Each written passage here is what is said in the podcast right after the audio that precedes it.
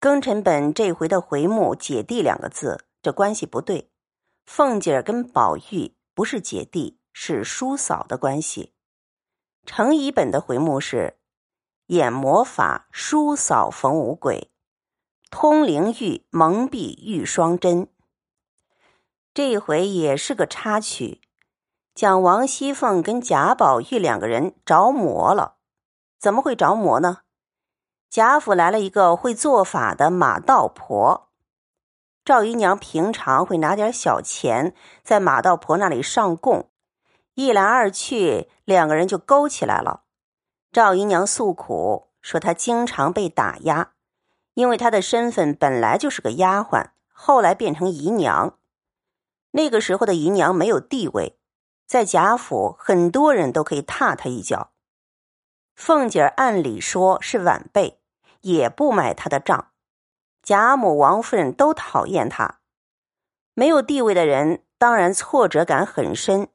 而且大家这么疼宝玉，他的儿子贾环不受宠，以后出不了头，要继承什么东西，通通没份儿。除非把宝玉弄掉、除掉，把权力中心的凤姐除掉，才有出头那一天。为了这个，就不择手段，跟马道婆勾串起来，用巫术要拿那两个人来盯。我们经常看的宫斗剧，不经常有这种事儿吗？盯纸人儿会用生辰八字写了以后盯一盯，五鬼就来了。马道婆会邪术，突然之间，王熙凤跟宝玉两个人就着魔了。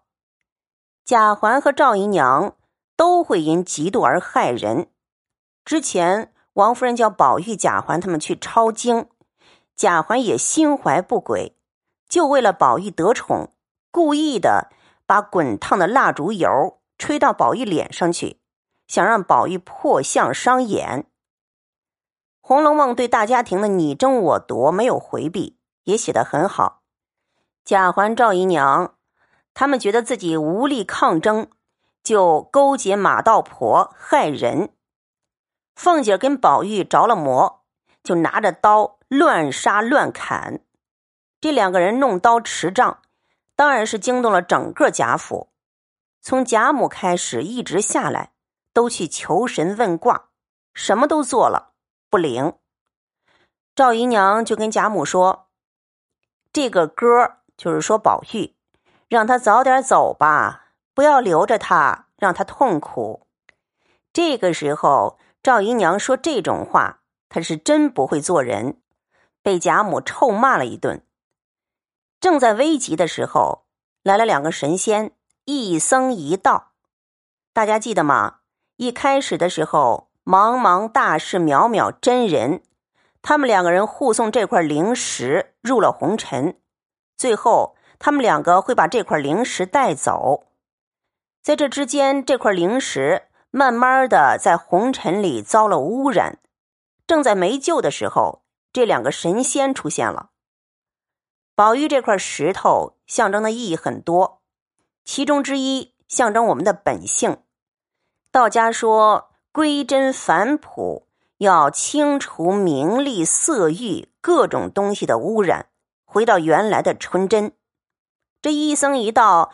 不仅在这一回紧急时刻出现，后来宝玉那块玉不见了，他们又来了。这就是《红楼梦》的神话架构对情节的推进。在刚刚写了一段写实，就像贾云和小红那一段之后，这个时候又升上去，脱离现实，让我们不会忘了，这也是一则神话，一则顽石力竭的预言。这部小说如果以佛教的观点来说，就是说每个人的命运都像是一块顽石，在尘世里经过多少劫，然后才能完成自己的生命。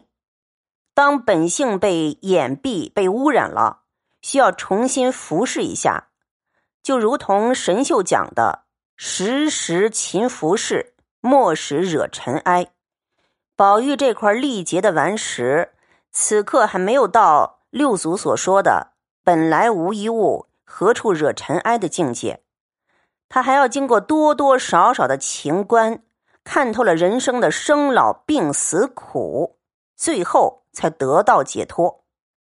所以我们要沿着这条线来看，把许许多多的细节串起来看。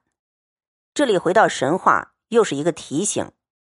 咱们这个专辑的原著部分是庚辰本，庚辰本是最原始、最老的本子之一，很多学者都认为他最接近曹雪芹原著的本子。但是因为传下来的是手抄本，所以有的地方和其他版本有一些出入。比如说这一回讲到薛蟠，薛蟠这个呆霸王也是曹雪芹写的非常好的一个角色。我们看到第二十八回，蒋玉菡情赠茜香罗，把呆霸王写的活灵活现。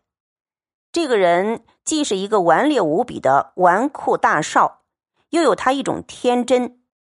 但是这一回写他有几个词觉得不是很恰当。贾府乱成一团，别人慌张自不必讲，独有薛蟠更比诸人忙到十分去。说他又恐薛姨妈被人挤倒，又恐薛宝钗被人瞧见，又恐香菱被人臊皮。知道贾珍等是在女人身上做功夫的，因此忙得不堪。忽一眼瞥见了林黛玉，风流婉转，已苏倒在那里。这个不大像薛蟠，有几点：第一，讲贾珍。贾珍是很好色的一个人，但是还不至于对薛宝钗、香菱身上打主意，这个有点说不过去。而且薛姨妈跟宝钗、香菱在贾府住那么久了，老早都混熟了里面的人，何至于贾珍看到这两个人会动心呢？下面更有点不像，薛蟠看了林黛玉，他不懂欣赏的。他怎么会懂欣赏林姑娘这个病美人呢？看了他也不会苏倒，他苏倒了一定是看了别人。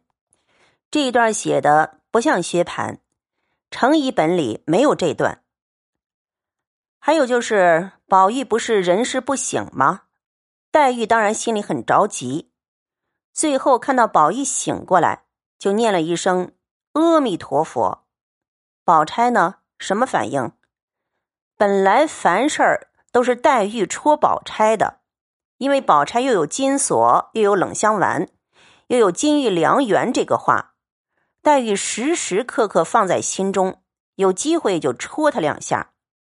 宝钗涵养很好，装不知道，这下子逮到机会了，还他一句，是这么说的。薛宝钗便回头看了他半日，嗤的一声笑。众人都不会意，贾惜春道：“宝姐姐，好好的笑什么？”宝钗笑道：“我笑如来佛比人还忙，又要讲经说法，又要普度众生。这如今宝玉凤姐姐病了，又烧香还愿，赐福消灾，今儿才好些，又管林姑娘的姻缘了。你说忙的可笑不可笑？”正常来说，薛宝钗不会直接讲出来林姑娘的姻缘，这会触犯林黛玉的。程乙本里这里就写得好，他用又要管人家的姻缘，人家两个字随便指谁，不专指林姑娘。宝钗应该不会那么直接、那么赤裸裸的指出来的。夏季安先生讲过，小说写得好。常常是在对话里面，不自觉的一句话下去，恰恰好。他拿《水浒传》做例子，潘金莲对武松有意了，他提起武松，叔叔叔叔叔叔，讲了几个叔叔以后，突然来了一个他字，就露出他的心事了。女人说男人直接指他，就一定是有了什么关系才能这么讲，不能随随便便。便说了一个“他”字，《红楼梦》里面也有一个地方，晴雯说宝玉的生日，他们就向平儿要了一坛酒过来，替宝玉过生日。